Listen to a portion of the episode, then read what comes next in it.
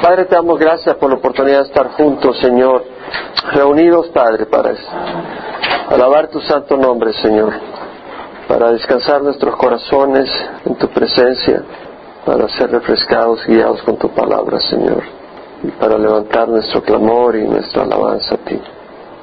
Te ruego, Señor, que tú te glorifiques, que tú seas honrado en nuestra reunión, Padre, tu pueblo sea bendecido y tu nombre sea glorificado nombre de Jesús.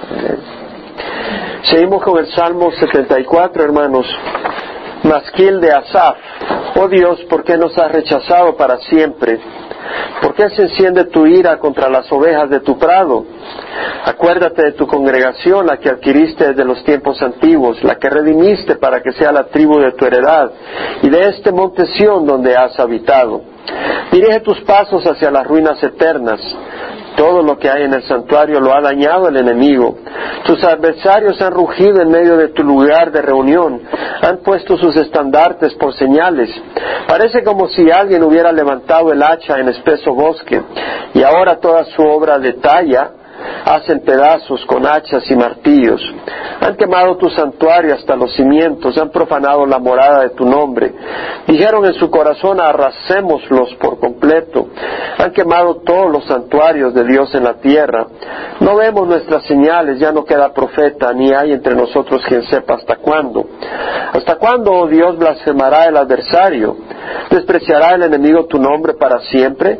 ¿Por qué retiras tu mano, tu diestra? Sácala de dentro de tu seno, destruyelos. Con todo Dios es mi rey desde la antigüedad el que hace obras de salvación en medio de la tierra. Tú dividiste el mar con tu poder, quebraste las cabezas de los monstruos en las aguas, tú aplastaste las cabezas del, leviatán, lo diste por comida a los moradores del desierto, tú abriste fuentes y torrentes, tú secaste ríos inagotables, tuyo es el día, tuya es también la noche, tú has preparado la lumbrera y el sol, tú has establecido todos los términos de la tierra, tú has hecho el verano y el invierno. Acuérdate de esto, Señor, que el enemigo ha blasfemado y que un pueblo insensato ha despreciado tu nombre. El alma de tu tórtola no entregues a la fiera. No olvides para siempre la vida de tus afligidos. Mira el pacto, Señor, porque los lugares tenebrosos de la tierra están llenos de moradas de violencia. No vuelva avergonzado el oprimido. Alabe tu nombre el afligido y el necesitado. Levántate, oh Dios, defiende tu causa. Acuérdate de cómo el necio te injuria todo el día. No te olvides del vocerío de tus adversarios, del tumulto de los que se levantan contra ti que sube continuamente. Este es un salmo, es un masquil, y la palabra masquil quiere decir un poema, un canto contemplativo, probablemente, de Asaf. Y hablamos, cuando estudiamos el Salmo 73, haciendo referencia a Asaf. En Primera de Crónicas, capítulo 6, vimos que era uno de los cantores que había designado David para dirigir los cantos en el templo. Por supuesto, el templo no había sido construido, entonces para mientras estaba designado para dirigir cantos en el tabernáculo. Ahora, el tabernáculo estaba en Gabaón, el Señor eh, estableció a Jerusalén como el centro de adoración. Movió David el arca del pacto que estaba en Kiriat Jearim a la casa de Obed-Edom y después de la casa de Obed-Edom a Jerusalén. Cuando movió el arca del pacto, entonces trajo a los cantantes que había designado para cantar cánticos y tocar instrumentos alabando al Señor por ese acto festivo donde llevaban el arca del pacto. Asaf se quedó en Jerusalén eh, ministrando ante el arca del pacto todos los días junto con otros cantores. Otros de los cantores asignados se quedaron en Gabaón, en el tabernáculo, ministrando ante el tabernáculo hasta el momento en que Salomón edificó el templo. Entonces todos los cantores se reunieron en el área de Jerusalén, en el templo. Es interesante que eh, si vas al libro de Éxodo, capítulo 6, te das cuenta de que de Leví, los cantores eran descendientes de Leví, eran levitas.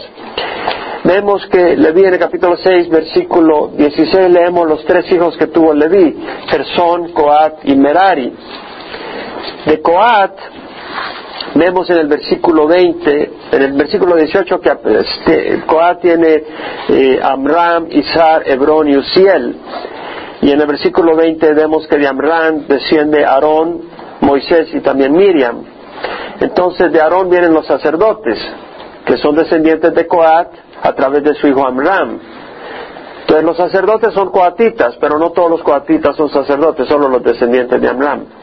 Veremos entonces en el capítulo de Crónicas, capítulo 6, en el versículo 31, que Genán, perdón, Gemán, uno de los cantores que asignó David, era hijo de Joel, hijo de Samuel, hijo de Alcana, y llegamos al versículo 38 donde dice hijo de Isar, no era hijo de Amram, sino de Isar, hijo de Coat, hijo de Leví. Entonces vemos que Gemán era descendiente de los coatitas, de uno de los hijos de Leví, Gersón, Coat y Merari. El otro que pone como cabeza era Asaf, y vemos a Asaf en el versículo 43 que es descendiente de Gersón. Y luego el otro que pone como cabeza es Etán en el versículo 44 y vemos en el versículo 47 que es hijo de Merari. Entonces escoge a una cabeza de los cantores descendiente de Gersón, otro de Coat otro de Merari. Interesante. Cubre todos los descendientes de, de Leví. Eh, ninguno era eh, necesariamente de estos cantantes eh, sacerdote, eran levitas nomás. Y interesante que en el versículo en el capítulo 25 de Crónicas, haciendo referencia, dice, además David y los jefes del ejército separaron para el servicio a algunos de los hijos de Asaf, de Emán y de Jedutún, que habían de profetizar con liras, arpas y címbalos. Vemos la palabra profetizar Acuérdese que en el Antiguo Testamento los profetas, el grupo de los profetas en el tiempo de Elías, en el tiempo de Samuel, eh, cantaban, alababan y glorificaban al Señor y esa era una expresión profética. Profetizar no necesariamente se limitaba a profetizar eventos futuros, pero también representaba eh, la expresión de alabanza y adoración a Dios en la unción del Espíritu Santo un Saúl, que cuando estaba persiguiendo a David, llegó a profetizar cuando quería perseguir a David. El Espíritu lo sobreacogió y terminó profetizando en vez de persiguiendo a David en una ocasión. Vemos en el versículo 2 que vuelve a decir, los hijos de Asaf están bajo la dirección de Asaf que profetizaba bajo la dirección del rey. No quiere decir que el rey era el que le daba la unción, sino que estaban sirviendo bajo el rey David. Y en el versículo 3 leemos que habla de los hijos de Jedutún, seis bajo la dirección de su padre Jedutún con la lira que profetizaban dando gracias y alabando al Señor. Es una expresión profética de unción del Espíritu Santo. Y luego uno de ellos, Gemán, en el capítulo 25, versículo 5, es el vidente del rey, al profeta, que tal vez eh, el rey consultaba para decir, bueno, vamos a, guerra acá o no, o en el caso de, de Saúl cuando estaba buscando eh, los animales que se habían extraviado de su papá, eh, Samuel profetiza sobre los animales que habían sido encontrados, etcétera. Era llamado vidente antes de que se le llamara profeta. El punto que quiero hacer es de que estos hombres, estos siervos, están bajo la unción del Espíritu Santo. Y al estar bajo la unción del Espíritu Santo podían declarar cosas que tal vez no habían ocurrido, pero que podían ser cosas futuras también.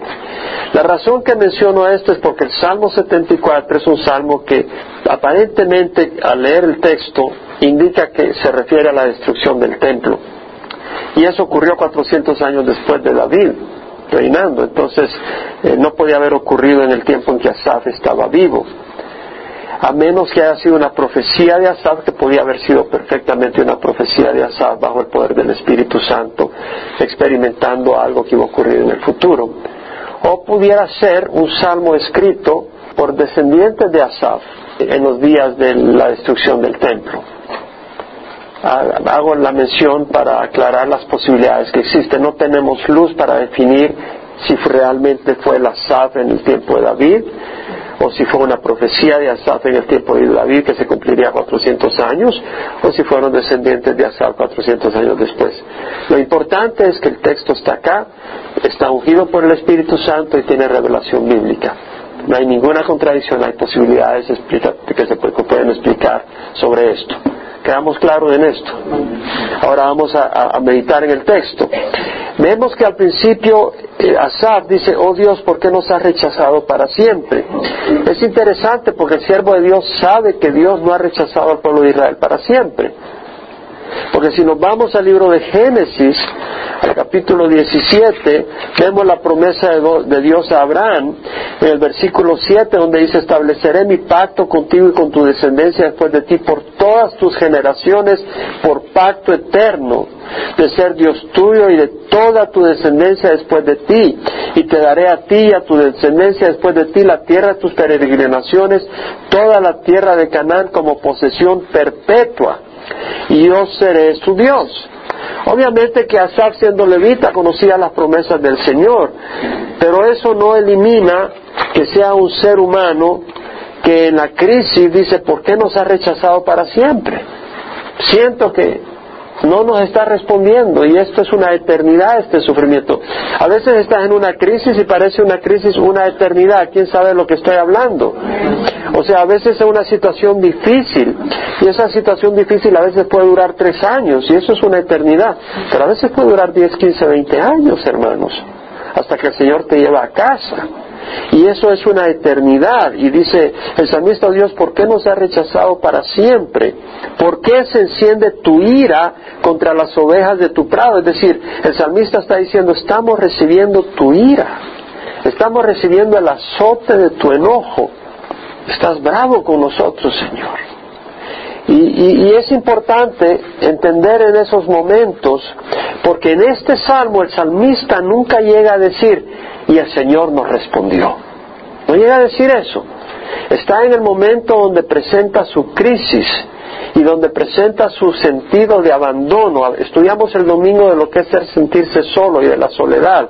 Y estudiamos ese versículo donde dice, llorar con los que lloran, gozados con los que se gozan. Y hablamos que la indiferencia es un asesinato, es algo criminal, es algo ingrato. La indiferencia hace que la persona se sienta sola, no amada. Y hablábamos de cómo se siente la gente en, en California. Experimenta la soledad. Y muchos de nosotros hemos experimentado soledad unos más que otros. Pero vemos acá que el salmista se siente abandonado. ¿Por qué nos ha rechazado para siempre? En esos momentos vemos lo que hace el salmista. A pesar de que él se siente abandonado, él no esconde sus sentimientos a Dios. Él podía ir y decir, bueno, Dios no me, no me escucha y contarle esto a otras personas. Él no se siente así como para decir eso, él se expresa que se siente rechazado, que se siente abandonado, pero luego pone su fe en el Señor y vamos a ver eso en los siguientes versículos. Lo importante entender acá es que en esos momentos en que nosotros nos sentimos abandonados, en esos momentos donde sentimos que el Señor no nos está respondiendo, en esos momentos donde sentimos que tal vez el Señor nos está rechazando porque somos imperfectos, donde el enemigo está apuntando el dedo condenador contra nosotros, donde nuestro mismo corazón puede condenarnos porque conoce nuestras imperfecciones. No estoy hablando de la persona que está queriendo abusar de Dios, no estoy hablando de la persona que quiere burlarse de Dios, estoy hablando de la persona que es un seguidor de Jesucristo. Y hay una gran diferencia, porque los que somos seguidores de Jesucristo somos bien imperfectos. ¿Quién puede decir amén? Hay personas que no son seguidores de Jesucristo y están jugando a religión. Y esas personas realmente no le han dado su corazón al Señor. Este salmo no tiene ningún lugar para esas personas. Estoy hablando para las personas y esta enseñanza para las personas que hemos dado nuestro corazón al Señor, porque somos imperfectos y que a veces el enemigo apunta contra nosotros y que a veces pasamos por momentos difíciles y que parece que no hay salida, que no hay luz a la salida del túnel y que podemos sentirnos que Dios está enojado con nosotros, que podemos sentirnos que Dios se ha olvidado de nosotros, que podemos sentirnos que Dios no nos está tomando en cuenta porque no somos dignos. ¿Quién puede decir amén a esto? Pero la verdad es que nadie de nosotros es digno. Y es ahí donde tenemos que considerar que nuestro caminar depende en confiar en el Señor. Que debemos de afianzar nuestro corazón en el Señor, que debemos de aquietar nuestro corazón en el Señor, que debemos de calmar nuestro corazón en el Señor, que debemos de fortalecer nuestra mente en el Señor, que debemos de ordenar nuestros pensamientos en el Señor. Ese es el momento para acercarnos al Señor, no para alejarnos del Señor, porque esa es la estrategia de Satanás. La estrategia de Satanás es que nosotros nos sentimos acorralados, nos sentimos que el Señor nos ha abandonado, entonces nos vamos al mundo, porque sentimos que el Señor nos dio la espalda. Y eso, eso no es lo que debemos de hacer. En Isaías 26, 3 al 4, el profeta dice, al de firme propósito guardarás en perfecta paz porque en ti confía. Al de firme propósito. Nos sentimos abandonados, nos sentimos recipientes del enojo de Dios, del rechazo de Dios, y la palabra del Señor dice, al de firme propósito, no, yo me voy a agarrar de este Señor, yo me voy a agarrar de Dios. Al de firme propósito guardarás en perfecta paz, porque en ti confía, confía en Jehová para siempre, porque en Jehová, Jehová tenemos una roca eterna. La confianza está en el Señor. En Romanos estudiamos como en el capítulo 5 Pablo dice, habiendo sido justificados por la fe, tenemos paz para con Dios por medio de nuestro Señor Jesucristo, por medio de quien hemos obtenido entrada por la fe a esta gracia en la cual estamos firmes y nos gloriamos en la esperanza de la gloria de Dios. Es decir, habiendo sido justificados no porque somos perfectos, habiendo sido justificados no porque podemos impresionar a Dios, habiendo sido justificados no porque le puedo enseñar a la congregación un libro lleno de obras buenas y ninguna obra mala y todas perfectas, no, habiendo sido justificados por la fe, tenemos paz con Dios por medio de nuestro Señor Jesucristo. ¿Quién puede decir amén? Es por medio de nuestro Señor Jesucristo. ¿Cómo necesitamos recordar eso? Por medio de quien hemos obtenido entrada por la fe a esta gracia en la cual estamos firmes, a este favor inmerecedero. Eh, el salmista habla de la ira de Dios. Recordemos las mismas palabras de Pablo donde dice, Dios demuestra su amor para con nosotros en que siendo aún pecadores, Cristo murió por nosotros. Entonces, mucho más, habiendo sido justificados con su sangre, seremos salvos de la ira de Dios por medio de Él. Entonces, si tú te sientes ahora que eres recipiente de la ira de Dios, no es así. Si eres cristiano, si tú has venido al Señor, si tienes un corazón contrito, no es así. Si no tienes un corazón contrito y sientes la ira de Dios, pide al Señor perdón. Recuerda, nosotros no somos perfectos y por eso derramó su sangre. Habiendo sido justificados por la fe, con su sangre seremos salvos de la ira de Dios por medio de él, porque si cuando éramos enemigos fuimos reconciliados con la muerte de su Hijo, mucho más habiendo sido reconciliados, seremos salvos por su vida. Entonces, si cuando éramos enemigos, el Señor hizo la paz con nosotros con Jesús muriendo, ahora que Él vive, ¿cómo no más vamos a ser salvos? Entonces recordemos eso, hermanos. Recordemos eso. Ahora, el, salmista dice, acuérdate de tu congregación, la que adquiriste desde los tiempos antiguos. Es decir, no te olvides de nosotros. Vengamos al Señor. Dile al Señor, Señor, siento que me has dejado. Señor, siento que me has abandonado. Díselo. Señor, siento que estás enojado conmigo. Ayúdame. Yo no quiero estar separado de ti. Acuérdate de tu congregación, la que adquiriste de los tiempos antiguos, la que redimiste para que sea la tribu de tu heredad y de este monte Sion donde has habitado. Acuérdate de tu congregación. El salmista le dice, es tu pueblo, tu congregación. Tú la adquiriste, tú la compraste desde los tiempos antiguos la redimiste para que sea la tribu de tu heredad. Nosotros somos tu pueblo, Señor. Al Señor, soy tu hijo. Satanás te va a decir, Él te abandonó. No, Señor, soy tu hijo. No, no, tal vez no eres hijo de Dios. Sí, soy hijo de Dios. Por la sangre de Jesucristo. Vengan los pensamientos que vengan. Soy hijo de Dios. ¿Puedes decir amén? Acuérdate de tu congregación, la que tú adquiriste, el Señor, tú me compraste en la cruz. No solo me compraste, me redimiste. Con la sangre de tu Hijo Jesucristo, tú me has redimido de la condenación eterna. ¿Cómo ataca el enemigo nuestra salvación? ¿Cómo ataca nuestra mente para buscar que tengamos inseguridad, que nos sintamos condenados? Y el problema es que cuando nos sentimos atacados, empezamos a buscar en nosotros justificación para decirle al enemigo, no, soy una persona buena. Y cuando lo tratas de hacer, te das cuenta que no tienes justificación. La justificación es Jesucristo. Pero esta justificación es para los que están en sus manos, no para los hipócritas. Amén. Los hipócritas tienen su, su destino en el lago de fuego y azufre. Para los que hemos decidido seguir al Señor, caminar con el Señor, dirige tus pasos hacia las ruinas eternas.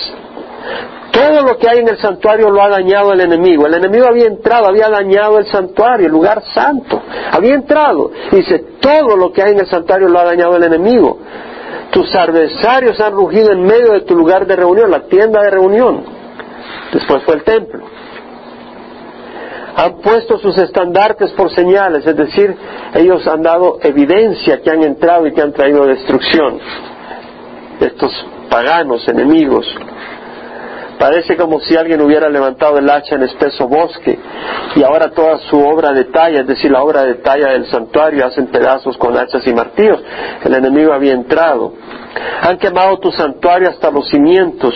Sabemos que Babilonia quemó el santuario. Y los romanos lo hicieron también. Han profanado la morada de tu nombre entrando gentiles incircuncisos al lugar santo. Dijeron en su corazón, arrasémoslos por completo. Han quemado todos los santuarios de Dios en la tierra. Solo había un santuario, el templo, el tabernáculo antes del templo. Cuando se refiere a santuarios, acá se refiere a lugares de reunión. El pueblo de Israel, a pesar de que había establecido Dios que tuviera un solo lugar de adoración, el templo, habían tenido sus lugares en Jerusalén, en los alrededores, por donde se reunían, donde celebraban algunos sacrificios y adoraban. Algunos reyes de Judá eliminaron esa práctica porque no era bíblica, aunque se las ofrecían a, Jehová. Tenían otros lugares de adoración a los dioses paganos, pero también algunos tenían lugar de adoración y adoraban y se ofrecían sacrificios fuera del templo y eso no era lo que Dios había prescrito. Pero aquí se menciona el punto es que vemos la destrucción. Ahora, nosotros somos el templo del Dios viviente, amén. Y siento que tenemos que venir ante el Señor porque hay necesidades donde el enemigo ha entrado al santuario y ha dañado. Amén. A veces el santuario es el cuerpo de Cristo. Y ha entrado el enemigo y ha destruido. Ha engañado a jóvenes, a jóvenes, jovencitas han perdido su virginidad, se han metido en, adulterio, en fornicación, están metidas en el mundo. Dentro de las familias de nuestra congregación ha ocurrido estas cosas. Ocurren estas cosas. Hay drogas en algunas ocasiones y situaciones de este tipo. Hay que clamar al Señor. El adversario ha rugido. Hay pornografía en algunas ocasiones. Tus adversarios han rugido en medio de tu lugar de reunión, han puesto sus estandartes por señales. No vemos nuestras señales, dice el profeta, no vemos nuestras señales, el salmista. Ya no queda profeta. Es decir, no vemos los puestos militares nuestros parados, protegiendo el templo, la ciudad. Lo que están son las señales del enemigo los soldados enemigos en distintos lugares, sus puestos. Ya no queda profeta, es decir, no se oye tu palabra, Señor. Bueno, gracias a Dios tenemos la palabra de Dios acá, amén. Y hay entre nosotros quien sepa hasta cuándo. Nosotros sabemos que hay un fin para toda esta crisis. y que el Señor viene pronto y nos va a arrebatar. No sabemos el día ni la hora, pero sabemos que viene ese día y viene esa hora. ¿Hasta cuándo Dios blasfemará el adversario? Porque el enemigo, blasfema. Insultando, hoy en las noticias hemos visto cómo el presidente de una cadena de, de él eh, en una entrevista dijo que él estaba a favor de los valores familiares bíblicos y mencionaba cómo sus hijos y su familia todos tenían, estaban casados con su primer cónyuge, no estaban divorciados. No quiere decir que sea una casa divorciado, Dios nos ha perdonado. Amén. Pero menciona que él aprecia esos valores bíblicos y que el matrimonio debe ser entre un hombre y una mujer. Y ha habido un, un levantamiento en contra de esa pronunciación que los alcaldes de algunas ciudades querían expulsar los negocios de Chick-fil-A de sus ciudades, lo cual es totalmente ilegal dentro de la constitución del país porque hay libertad de expresión. Pero vemos que el adversario, la gente que está luchando contra eso, está luchando contra el pueblo de Dios y está luchando contra el Señor están blasfemando, burlándose, declarando que eso es una injusticia, que eso es una falta de, apreciación a, la diversidad, pero eso es maldad. Patrimonio entre homosexuales y lesbianas es una corrupción, es una distorsión, es una maldad, es una iniquidad. Y dice, hablando de Dios, ¿despreciará el enemigo tu nombre para siempre? Cuando Pablo perseguía a la iglesia, Jesús le dijo, Saulo, Saulo, ¿por qué me persigues? Ellos al despreciar al cristiano están despreciando el nombre del Señor. ¿Por qué retiras tu mano, tu diestra, sácala dentro de tu seno, destruyelos? Con todo Dios es mi rey desde la antigüedad, o más bien dicho, Dios es mi rey, quien es rey desde la antigüedad el que hace obras de salvación en medio de la tierra. Entonces vemos que dentro de la crisis donde él se siente abandonado, él dice, pero Dios es mi rey, no me hago para atrás, él sigue siendo mi rey, él seguirá siendo mi rey.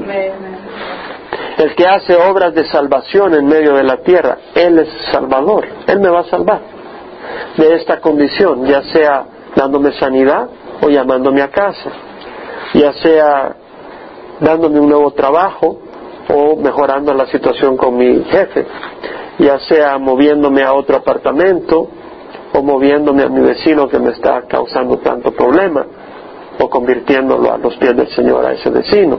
Pero Dios es mi Salvador o dándome gracia para soportar la crisis para los propósitos de Él.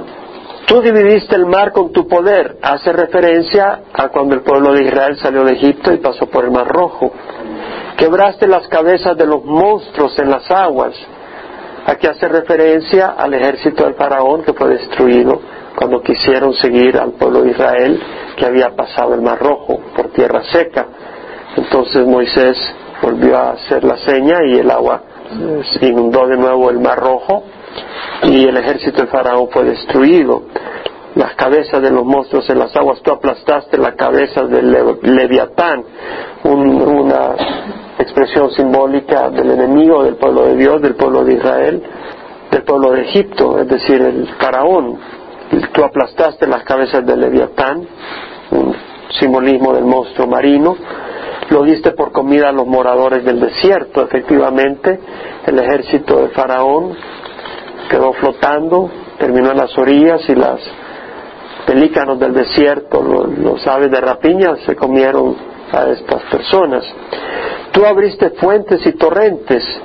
El Señor abrió fuente de agua de la roca para alimentar a su pueblo. Tú secaste ríos inagotables. Secó el Jordán por el medio para que pasara el pueblo a la tierra prometida. Vemos que hace referencia a lo que Dios ha hecho en el pasado. Y hacemos bien en esas situaciones recordar lo que Dios ha hecho, la fidelidad del Señor. Tuyo es el día, tuya es también la noche, tú has preparado la lumbrera y el sol.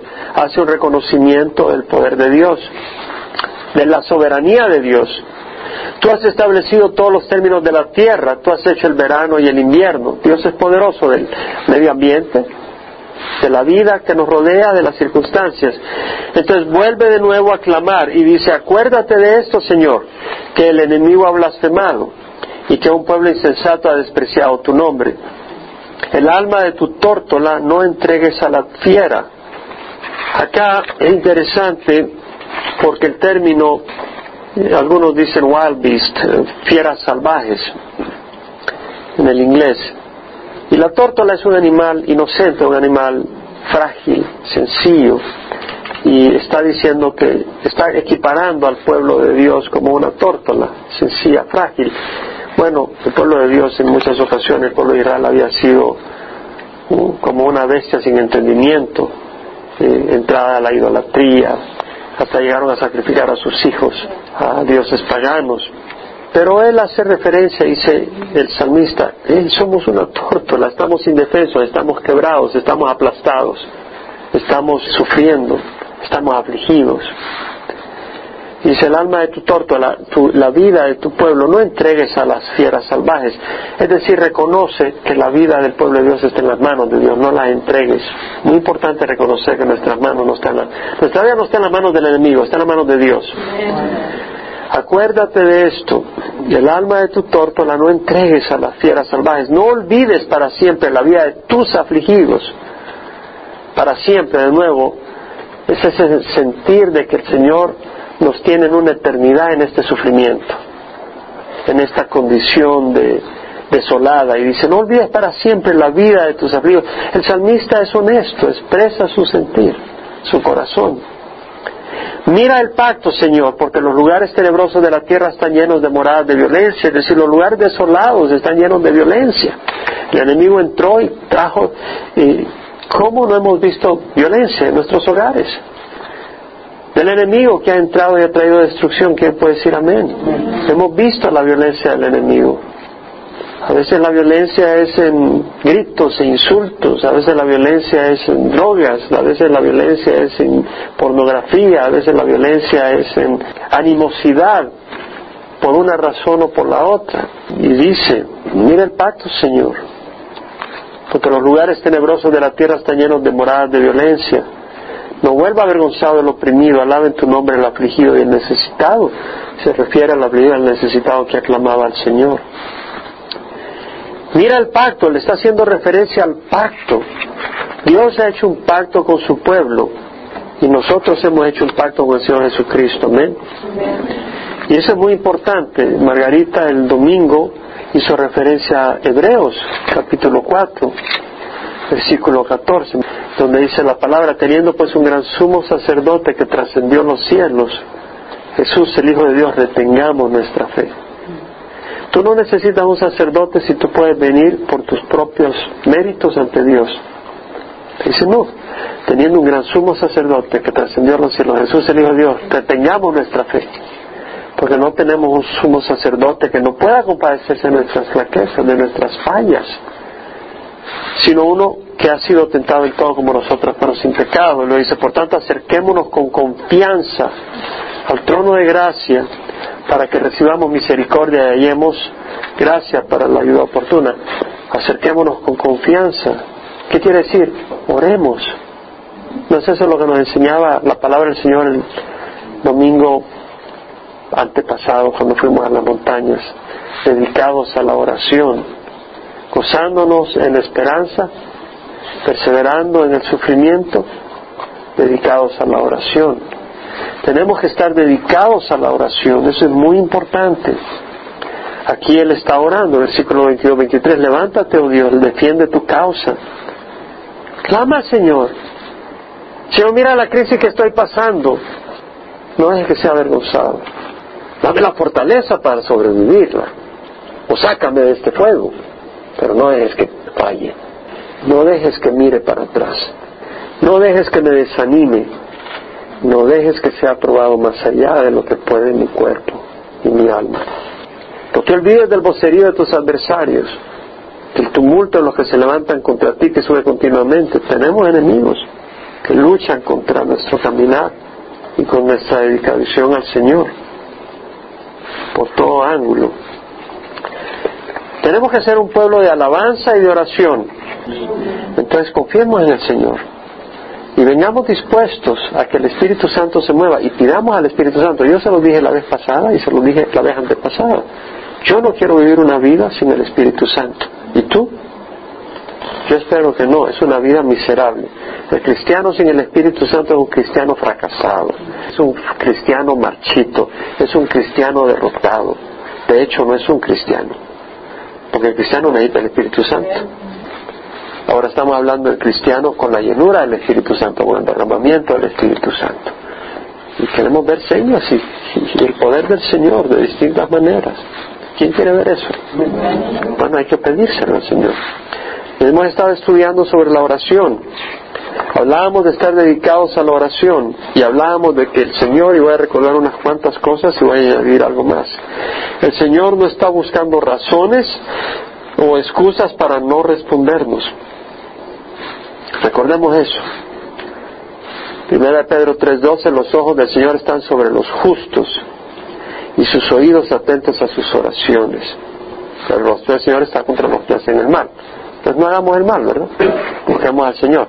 Y los ojos del Señor están sobre los justos y sus oídos atentos a sus oraciones. Y recordemos que si el Señor escribe una carta a su Hijo, tiene el deseo de que la leamos. Y si escribe una carta a su Hijo, tiene deseo de que la entendamos. Esa carta se llama la Biblia. Y vamos a oír del Señor al leer la Biblia. A mí me sorprende cuando oigo que hay hermanos dentro de la iglesia que no leen la palabra del Señor frecuentemente, solo cuando vienen a la iglesia. Hermanos, busquen oír la voz del Señor. Lean la Biblia en espíritu de oración, oyendo al Señor en esa lectura. Acuérdese que necesitamos orar con otros también. El Señor dijo, si dos de vosotros se ponen de acuerdo sobre cualquier cosa que pidan aquí en la tierra, les será hecha por mi Padre que esté en los cielos, porque donde están dos o tres reunidos en mi nombre, ahí estoy en medio de ellos.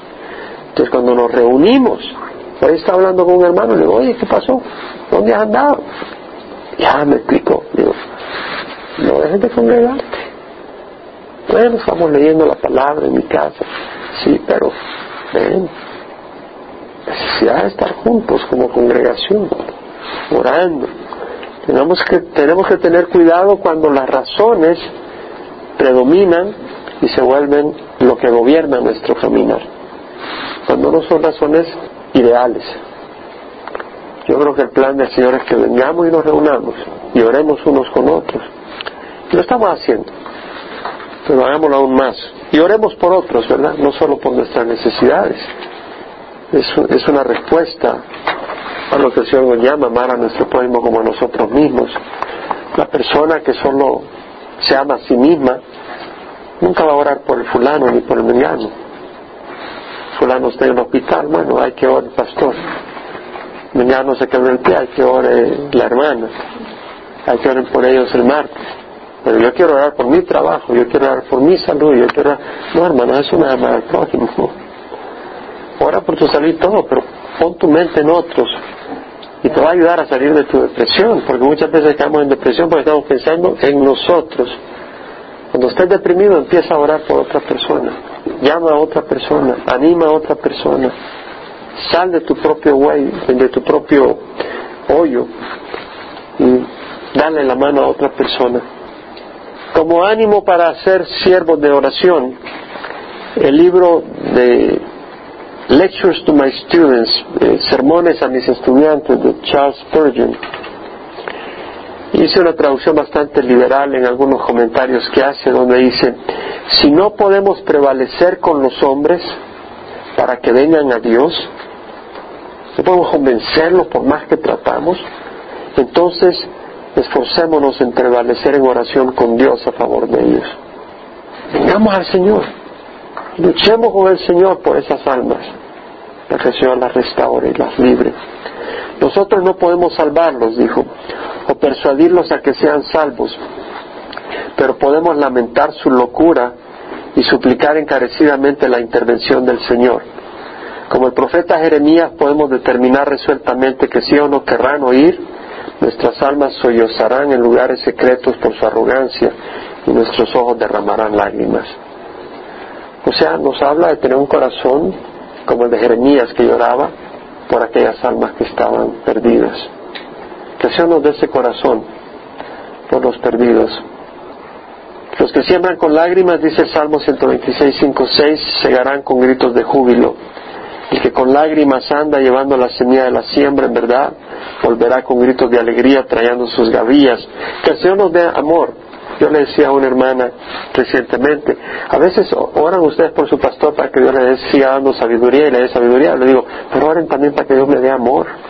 ¿De qué sirve la sabiduría sin amor? Todos necesitamos amor, hermanos.